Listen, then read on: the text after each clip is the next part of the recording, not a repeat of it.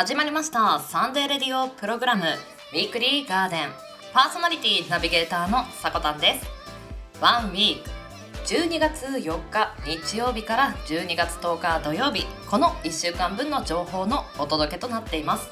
今週の記念日の担当は様々なジャンルの記念日を紹介していただきました。おじいさんの登場です。そしてショートコーナーの方では毎月第1週にお送りする本と会話するラジオ。今日紹介する本はカラーひよことコーヒー豆。お相手はワンナビさんです。番組最後までお付き合いいただけたら幸いです。はいこんにちは。週末週明けいかがお過ごしでしょうか。あの今月からちょっとウィークリーガーデン少しだけなんですけど変わった部分があるんですよね。どちらかと言いますとあの記念日の方のフリートークの部分で同じトークテーマで記念日 DJ さんにお話ししていただくという催しをやり始めました。今月の月間トークテーマがあなたの自分へのクリスマスプレゼントは何ですかというお話を伺ってます。はい。今週おじいさんの自分へのクリスマスプレゼント何でしょうかね。ぜひ楽しみにしてほしいんですけれどもまあそんなトークテーマから私もちょっとそれについてお話ししようかなと思いまして。はい。皆さん自分へのクリスマスプレゼントご用意される派ですかしない派ですか？まずここからも分かれそうですよね。で私はどちらかというと普段節約志向なのでこういう機会がないとあまり新調しないタイプなのでこういう機会は自分へのクリスマスプレゼントを買う派なんですけど今回買った商品がですねなんかラジオショッピングみたいになってきたんですけど なんと食洗機とねあのもうもうラジオショッピングにしか聞こえなくなってきたんですけど自分でもね。でもう私早々にクリスマスプレゼントとして12月入ってすぐ購入したんですよね。で今使っているんですけどここでクイズなんですが5分間水道を出しっぱなしまあお皿を洗う時ってお水を流すじゃないですか。5分間出してるとどれぐらいのリッター数が流れていってると思いますか？はい。知らねえよ。あ失礼いたしました。そうですよね。まあ水の出し方にもよるんですがだいたい50リットルから70リットルほどが流れていってしまっている状態だそうです。まああの1回の使用する水道量というのが私が買ったのはまあ1人から2人暮らし用のちょっと小さいやつなんですけど6リットルぐらいで済みました。これ年間で換算するとかなり料金的にもお得ですし今言われてる SDGs にも少し貢献できるのかななんて思ってます。で料理を作った後って結構いろいろね菜箸とか小皿とかなんかいろいろ洗い物って出ると思うんですよ。そういったのがもう食洗機に入れてしまえば魔法のように終わってるっていうのがもう最高でした。まあ、そうやって QOL を上げていくというか結構ねそういった家事とか何か自分が見直すと時間を使ってしまっていることってあると思うんですよ。もちろんそれが楽しければねお皿洗い大好きっていう方ならいいと思うんですけどそうではないので。今回買ってよかったななんて思ってます。皆さん是非自分へのクリスマスプレゼント教えていただけたら幸いです。はい番組で読ませていただきます。では今週も張り切ってまいりましょう。毎週日曜日 AM10 時今週の記念日を中心に週替わりのショートコーナーやゲストやコンテンツイベントなどをレコメンドするコーナー。そんなあなたの耳へ届ける30分程度のラジオ番組です。音声配信アプリスプーンスタンド FM インターネット視聴サービスのポッドキャスト YouTube さまざまなプラットフォームで配信中。提供はウィークリーガーデン制作部およびサコメイ有志の提供でお届けしております。それでは今週もウィークリーガーデンオープン。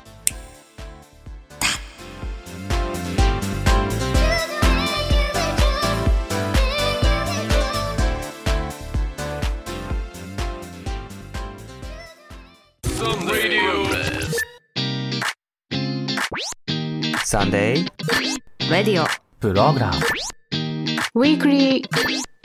Garden. Enjoy Together 人生に花と緑を楽しむひとときを。Weekly Garden. あなたが新たに知ったことも。誰かにとっては歴史あるもの。企業や団体それぞれの思いを記念日という形に残しありふれた毎日に彩りを。ウィークリーガーデンは毎週日曜日午前10時に各種音声サービスにて配信中。お便りは公式ツイッターおさこの部屋から募集中。日曜日はガーデンに集合。だ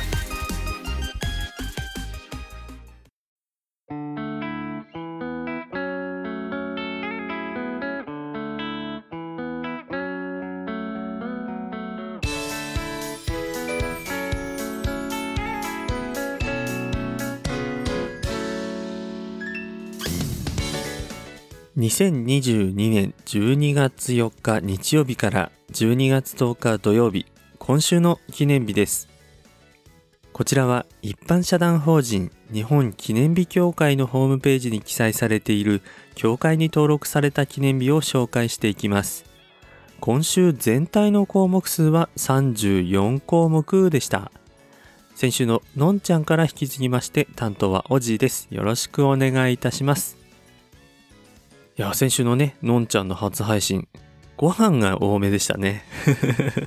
聞いてて思わず、こう、お腹が空いてしまったんですけど、まあ私もね、言うて、あご飯多め傾向のような気がしてるので、はい、これからぜひ一緒に頑張りたいなと思います。頑張りましょうね。さて、今月12月、ウィークリーガーデン記念日コーナーのフリートークの共通テーマということで、自分へのクリスマスプレゼントは何？ということを話していきたいと思います。えー私はですね、コロナであの2、3年間買い渋ってたものが実はあるんですよ。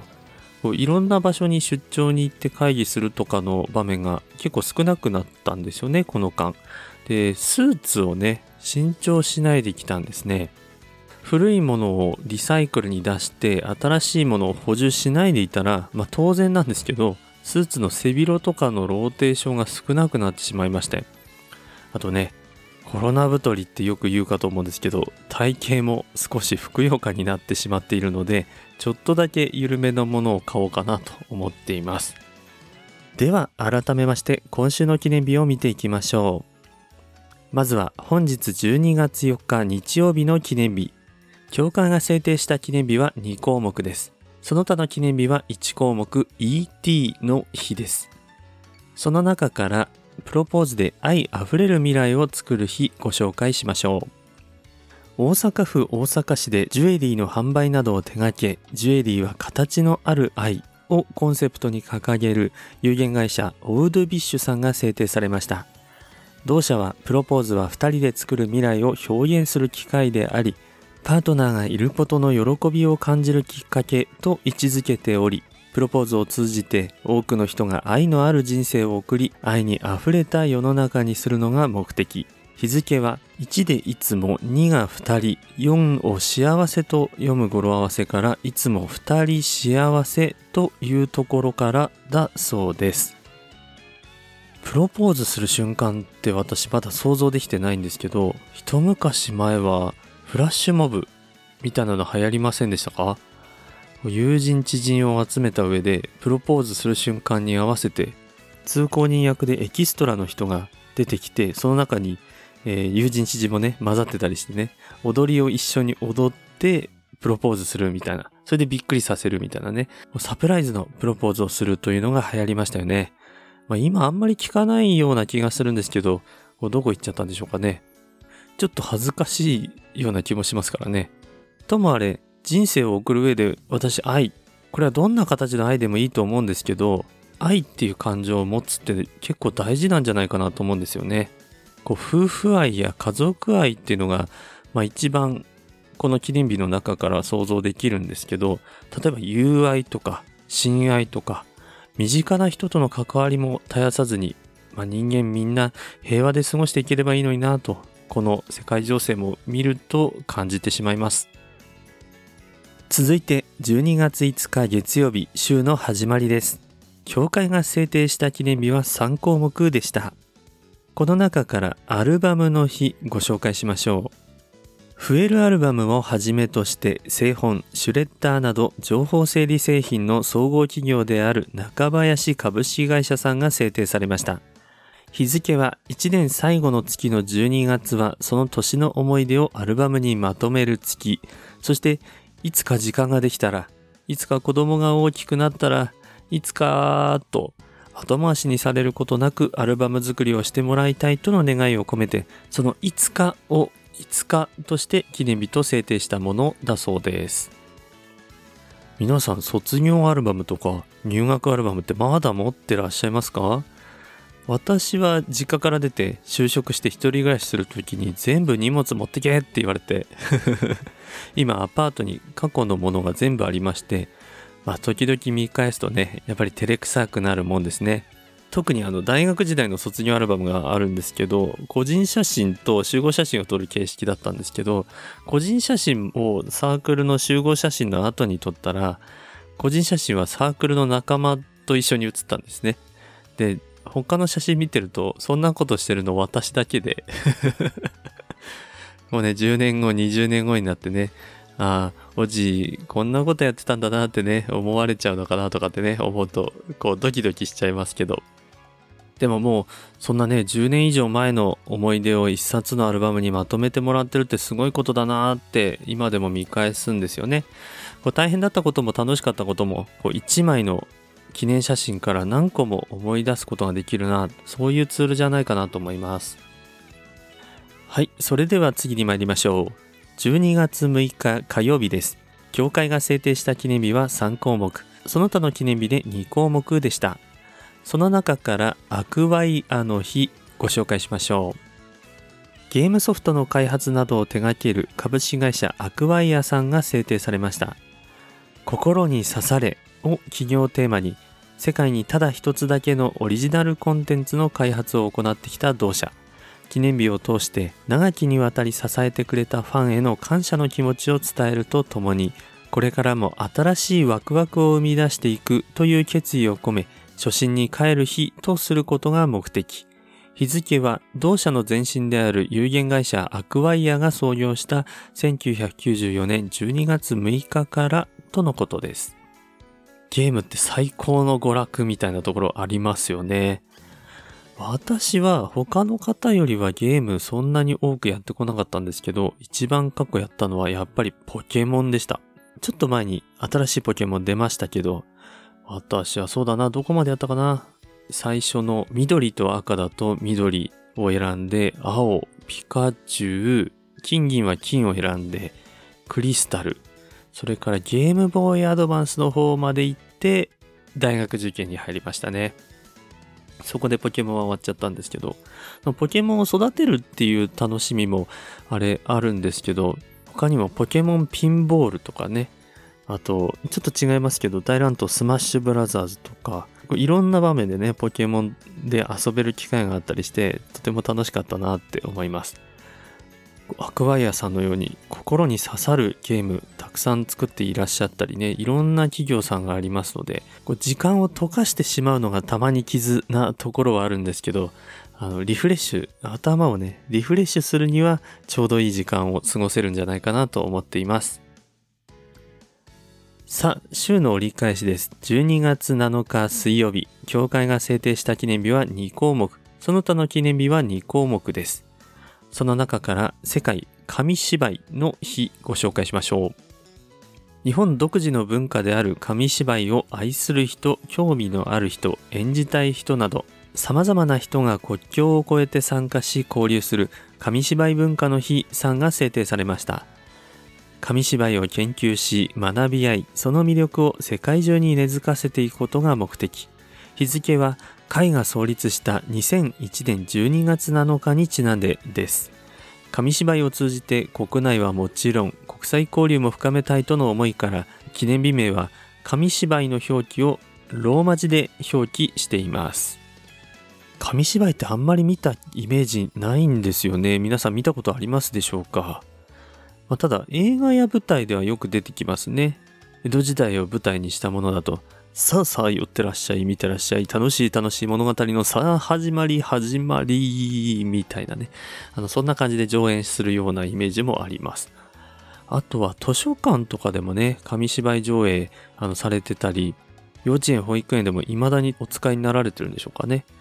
今の時代だとアニメにとって変わられてるような気もしてますが、静止画と人の語りかけで物語を伝えるっていうのはアニメとは違ってまた心に訴えかけられるものはね、違っているような気もしますよね。えー守っていきたい日本の技術でもあるなと思います。12月8日木曜日です。教会が制定した記念日は7項目。その他の記念日は1項目。この日は太平洋海戦の日でした。この中から有機農業の日ご紹介しましょう。一般社団法人時代の農と食を作る会さんが制定されました。有機農業やオーガニックに関する認知度を拡大するとともに、その理解の増進を図るのが目的。この日をきっかけにみんなが農業の未来について考え、アクションを起こす節目の日にとの願いが込められています。日付は民間で市民立法として起草され、議員立法として国会で審議された有機農業の推進に関する法律が成立した2006年12月8日からということです。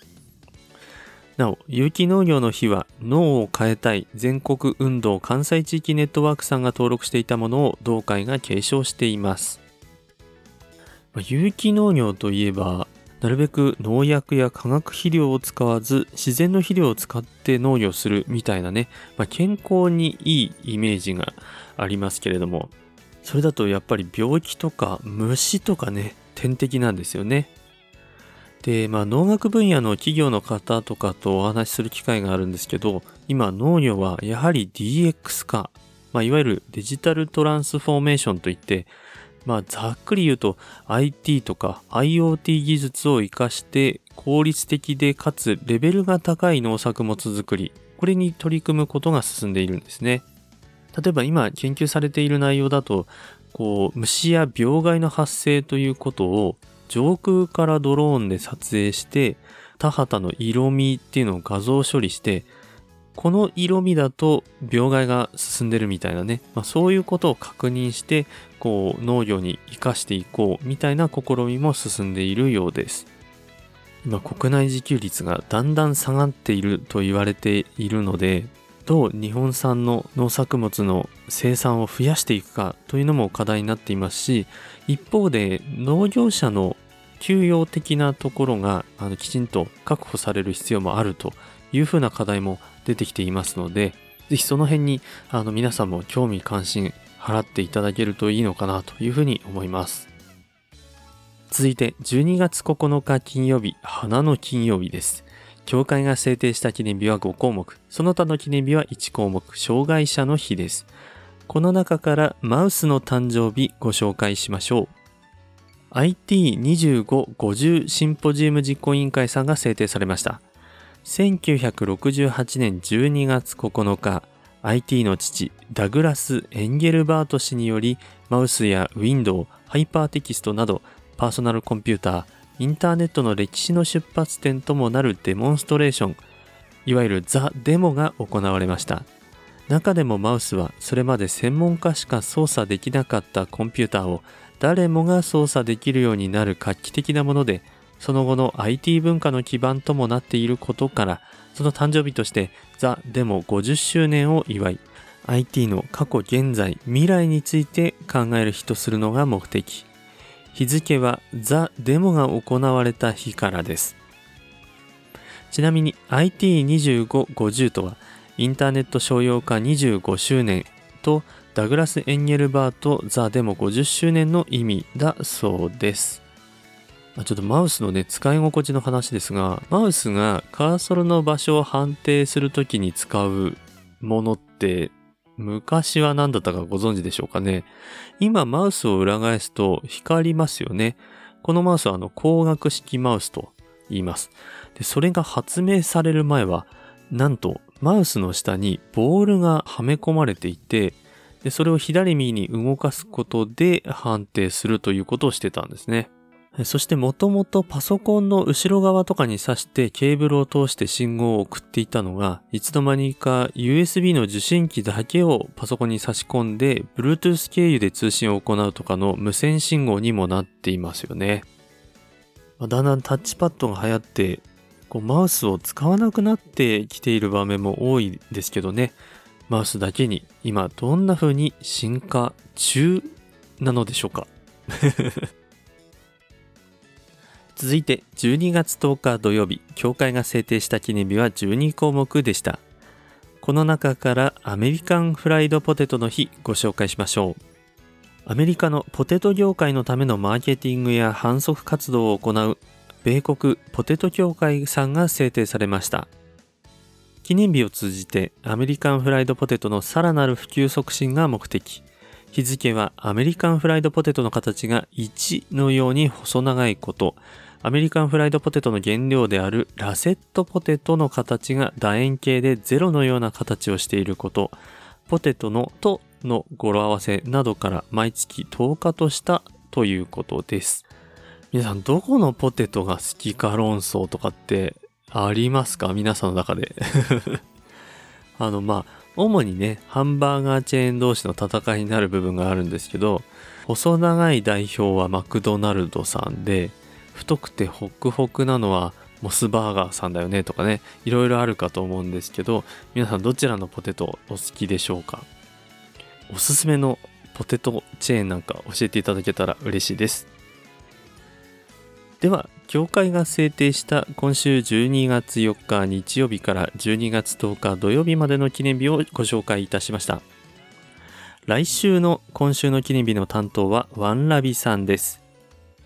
これから雪が降ってうさぎの姿ってのが生える季節になっていきますね。かといってワンラビさんお住まいは特に雪国ではなくてむしろ九州なんですけどね。ここまでの担当はオジーでした。それではまた。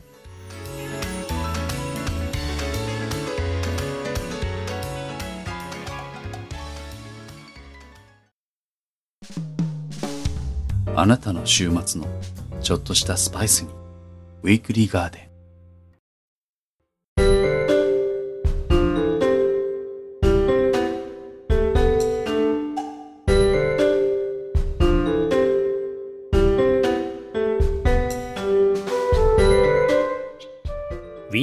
ガーデン週替わり企画。毎月第1週にお送りするのは本と会話するラジオ。ナビゲーターは私ワンダーラビットがお送りいたします。このコーナーは月替わりでガーデン制作部おすすめの本のレビューをお届けするコーナーです。第19回目はこちらの本をご紹介します。カラーひよことコーヒー豆。今回は小川陽子著カラーひよことコーヒー豆をご紹介いたします。1962年岡山県生まれの小川陽子さん。1988年海燕新人文学賞受賞後デビュー。その後1991年妊娠カレンダーで第104回芥川賞を受賞。2004年に博士の愛した数式で本屋大賞読売文学賞を受賞します。その他にも数々の受賞歴を持ち今や芥川賞などの選考委員も務めます。ちなみに博士の愛した数式はミリオンセラーとなり2006年に深津絵里さん寺尾明さん主演で映画化されたほか数々の文芸作品を手掛ける若手演出脚本家の加藤拓也さんにより2023年2月に再び舞台上演が決まっています。さて多くのエッセイを書いている小川さん。雑誌連載のものをまとめたエッセイ集になっている本作ですがどんな内容なのか中を見てみたいと思います。39ページ。黙々と労働する人。小川さんがある料理番組に出演した際テレビでは見られない料理番組の裏側を見て驚いていると調理師専門学校勤務の若い H 先生がほぼ全ての段取りを整えてくれているということに気づきます。カメラに映らないようにしながらいつも私たちが見ているような全てが自動的に進んでいるような流れを作ってくれていたのです。作り終わって談笑していても H 先生だけは黙って後片付けをしていました。中学を卒業してすぐ専門学校に入学した H 先生はその時7年が過ぎてデザート部門での教師に。今までどんな苦労をしてきたのだろうと思うと小川さんの胸にこみ上げるものがあったようです。85ページ。美しい祝福。小川さんが今までで一番感動した映画は日本では1983年に公開されたウィリアム・スタイロン作「ソフィーの選択」だったそうです。メリル・ストリープが演じる家族を失ったポーランド人女性が一人ニューヨークへ渡りケビン・クライン演じる怪しげな男ネイさんと出会う物語です。2人と出会う小説家志望の男スティンゴの視点に立って進んでいく物語に当時大学生で小説家志望だった小川さんは素直に感情移入することができたそうです。さて小川さんにこの映画が教えてくれたことはどんなことだったのでしょうか？そしてそれはきっと今小説を書く原動力の一つになっているに違いありません。99ページ。人と人を結びつける本。東京 FM をキーステーションに全国38局ネットで放送されているパナソニックメロディアスライブラリーに出演中の小川さん。毎週一冊の本を紹介しつつそれにまつわる音楽を流すという内容でアシスタントにはフリーアナウンサーの藤丸由香さんがご一緒されています。藤丸さんとは初回から特にお互いに自己紹介をすることもなくすんなり収録できているそうです。それは小川さんも藤丸さんも同じ一冊の本を読みそれについて語り合う。本が2人を結びつけたということなんですね。カポーティチョあるクリスマスで藤丸さんが語ったクリスマスの記憶とは一体何だったのでしょうか。あるいは向田邦子著思い出トランプで藤丸さんが選んだ一作とは。そうして小川さんは毎週少しずつ藤丸さんの内面を知ることができているそうです。何でもない小川さんの思い出や日常驚きや感動そして時には薬とする場面を目の前で語ってくれているかのようにつぶさにその時の思いが優しい口調で伝わってくるような気がします。小川さんの小説はそうした雰囲気がどの作品にも現れているように思います。何気ない瞬間にじんわり感動したいような時におすすめの一冊です。以上第19回本と会話するラジオで紹介しましたのは小川陽子著カラーひよことコーヒー豆。今日の担当はワンダーラビットでした。いやー小川さんがこう随所に向けられる目線。男性にはない目線ではないかと思いました。特に黙々と労働する人のくだり。日が当たらずとも自分に与えられたなすべきことを愚直にこなしていく人の姿を映し出されていますよね。誰もが華々しい光を浴びたいと思うところですがそのためには影になって働く人が必ずいるはず。光と影は対極の存在。影があってこそ光るものがありそんな日の当たらない影の尽力に光を当ててくれる小川さんは本当に素敵な視点をお持ちだと思います。コーヒーだって私たちの手元で香り立つまでにはコーヒー豆を苦労して収穫される人の姿があるはずです。そんな見えずとも光るべき影を小川さんの本を通して感じてみたいですね。それではまた来月お会いしましょう。良い本との出会いがありますように。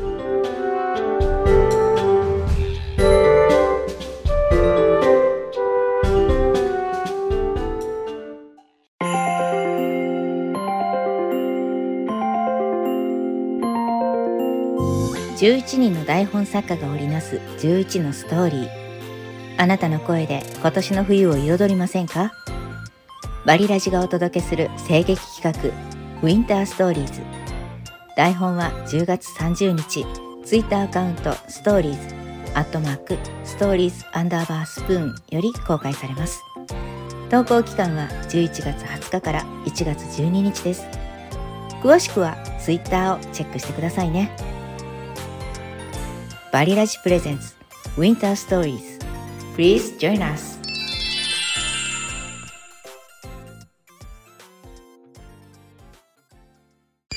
ただいま。はあ、毎日仕事仕事。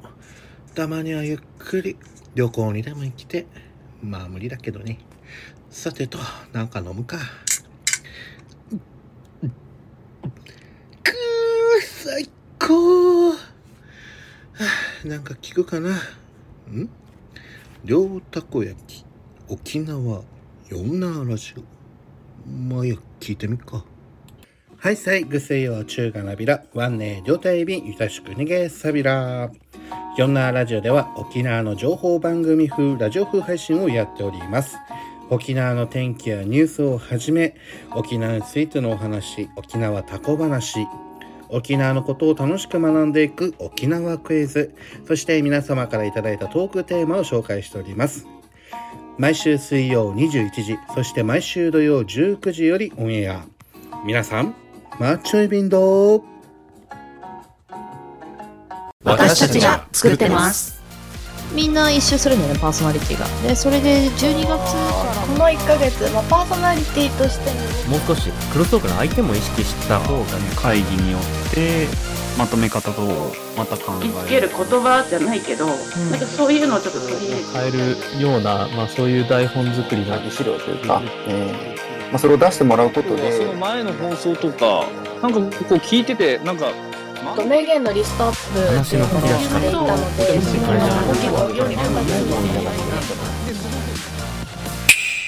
ィークリーガーデン。ウィークリーガーデン。ウィークリーガーデン。ウィークリーガーデンは毎週日曜日 AM10 時各種音声サービスにて発信しています。あなたの1週間が素敵な1週間になりますようにまた次の日曜日にお会いしましょう。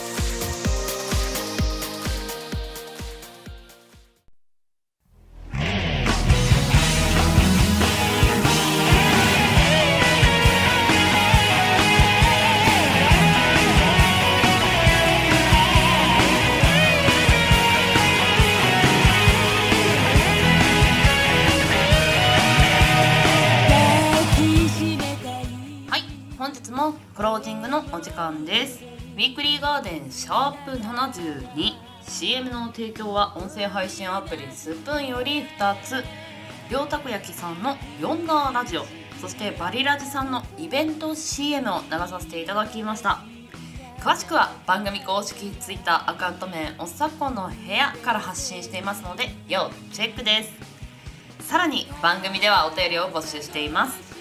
ツイッターアットマーク 4KTORIDORI 4KTORIDORI 四季とりどりこちらの固定ツイートに投稿フォームが設置されていますのでそちらの方からお待ちしております。はい今週もおじいさんそしてわなびさんお疲れ様でした。ここであのスプーンの方なんですけれどもあなたが決める今年の声スプーンアワード2022にこのサコタンのアカウントが選ばれていたんですよね。本当に投票していただいた方にね感謝伝えたいなといやなんか応援していただいてありがとうございます。スプーンではこのアカウントからウィークリーガーデンを発信しているので、まあ、みんなで表彰台に並んでいるような気持ちになっております、まあ、12月19日まで投票はできるそうです。かなり長いんですね。へあの1日1回投票できるそうなんですけどすごい熱心にやられてる方はかなりの投票数になるんじゃないでしょうか。1週間ぐらいだと勝手に思ってました。はい。ノミネートされた皆さんおめでとうございます。そしてあの今日本と会話するラジオを担当していただいた花火さんも本格ラジオ部門でノミネートされていました。はい。いやラジオ作るの楽しいですよね。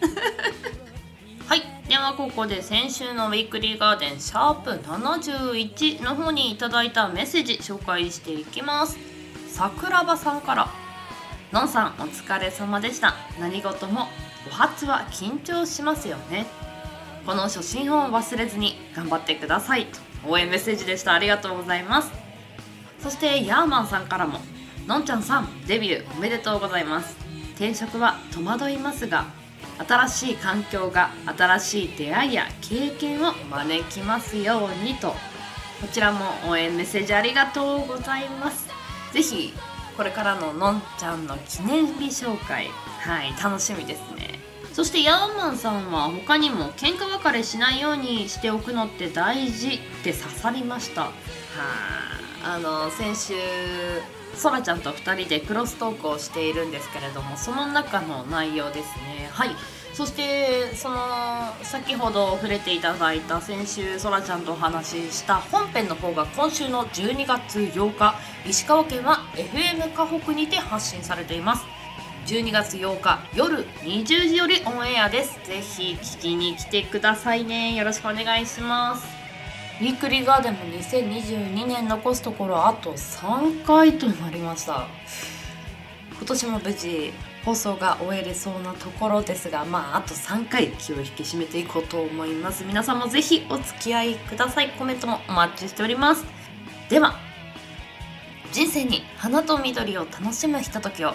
ここまでのお相手はさこたんです。この番組の提供はガーデン製作部およびサコメン有志の提供でお届けさせていただきました。皆さん良きウィークリーを。